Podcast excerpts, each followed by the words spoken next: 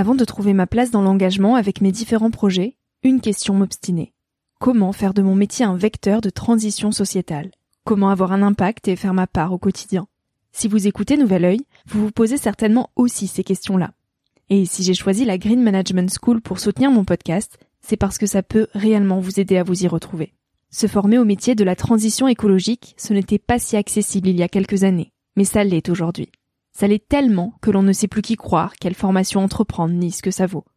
Alors j'ai fait les recherches pour vous, et j'ai trouvé l'école que j'aurais tant aimé faire il y a quelques années, quand j'étais paumée. Des cours approfondis sur le climat, la biodiversité, l'agronomie, la géopolitique, mais aussi sur les modèles économiques vertueux, le tout dispensé par des spécialistes et des personnalités inspirantes.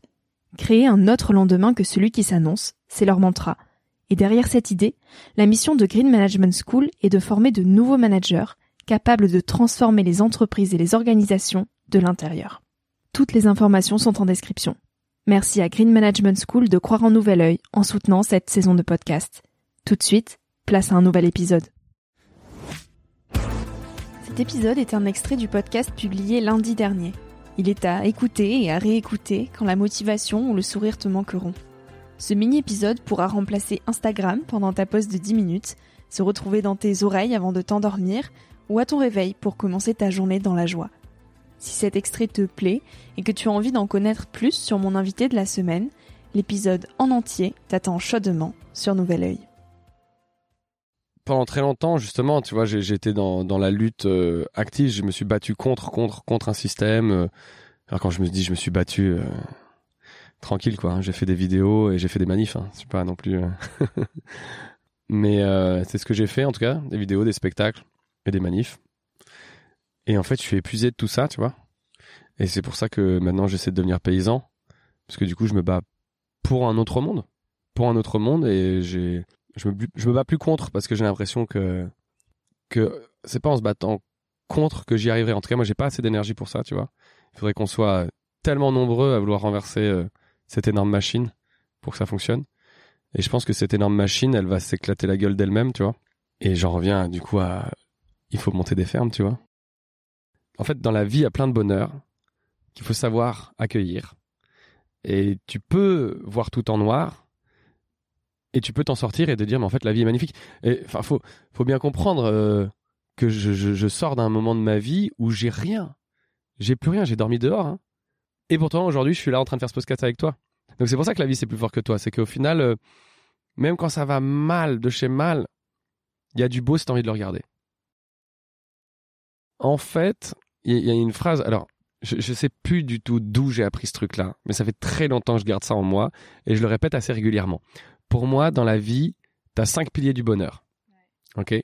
Si tu en as cinq sur cinq, t'es la plus épanouie des personnes. T'en as 4 sur 5, t'es très heureux, très heureuse. Si as 3 sur 5, t'es bien. Si t'en as 2 sur 5, t'es malheureuse. Si t'en as 1 sur 5, t'es très malheureuse. T'en as 0 sur 5.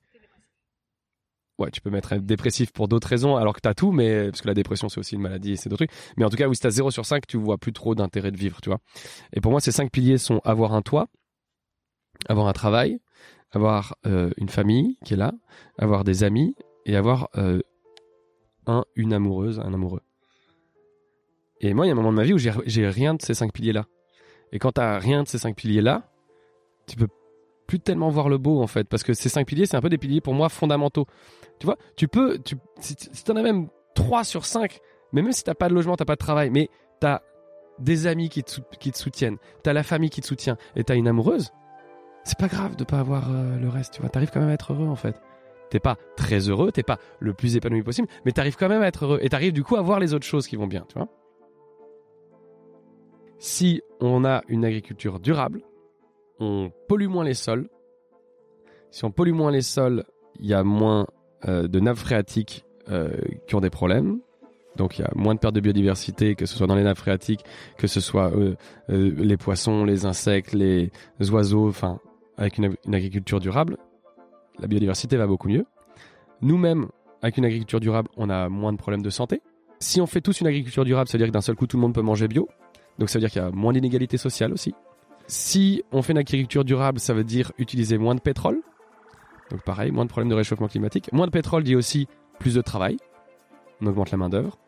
Ça veut dire aussi une agriculture durable, plus d'arbres, donc on stocke du carbone. Donc qui dit stocker du carbone dit euh, ben, décélérer le réchauffement climatique, plus moins d'érosion des sols, plus de précipitations aussi, parce qu'il faut savoir que plus tu as d'arbres à un endroit, plus la pluie vient. Donc en fait, tu te rends compte que l'agriculture, c'est la base de tout. Toute ma vie, on m'a dit que que c'était une folie de, de vouloir être comédien, que j'étais pas issu de ce monde-là et que j'y arriverais pas. Et j'ai réussi. Et donc là, c'est vrai que le projet que j'entreprends, euh, euh, combien sont les personnes qui n'y croient pas euh, Je les compte même plus. Il y a plein de gens qui essaient de me décourager et on, essaie de me décourager depuis plusieurs années de faire ça. Et je le fais et je, je m'en fous, quoi. Évidemment que je vais y arriver. Je ne me pose même pas la question, en fait. Il y a beaucoup de gens qui, de gens qui se plaignent de pas faire ce qu'ils aiment. Pour faire ce que t'aimes, faut faire énormément de sacrifices.